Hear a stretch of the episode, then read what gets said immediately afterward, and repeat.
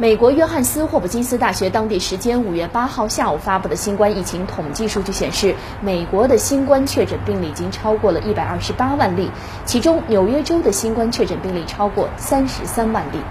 疫情导致美国经济大面积停摆，一些零售企业裁员关店，甚至走向破产。美国商务部数据显示，美国三月零售额环比下降百分之八点七，创一九九二年有记录以来最大跌幅。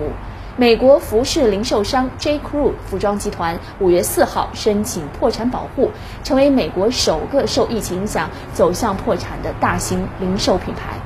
美国奢侈品零售商伊曼马库斯集团五月七号向法院申请破产保护，成为美国首家因新冠疫情影响而采取这一措施的连锁百货公司。金融市场受疫情影响陷入剧烈动荡。三月九号至三月十八号，短短十天之内，美国股市四次熔断。在美联储和美国政府的刺激政策推动下，四月美股大幅反弹。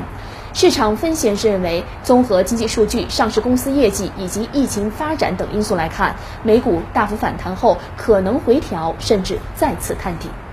疫情重创了航空运输业。美国知名投资人沃伦·巴菲特早前在伯克希尔哈撒韦公司年度股东大会上说，由他创建的这家投资企业四月清仓了美国四大航空企业股票。另外，这家公司早前公布的业绩报告显示，由于投资业务出现五百四十五亿美元损失，该公司今年一季度出现四百九十七点五亿美元亏损，而去年同期盈利二百一十六点六亿美元。疫情对美国就业市场影响深远。从行业来看，休闲和住宿行业受疫情影响最大。四月份就业人口环比减少七百七十万人，降幅达百分之四十七。此外，教育、健康服务业、零售贸易行业和制造业就业人口也大幅减少。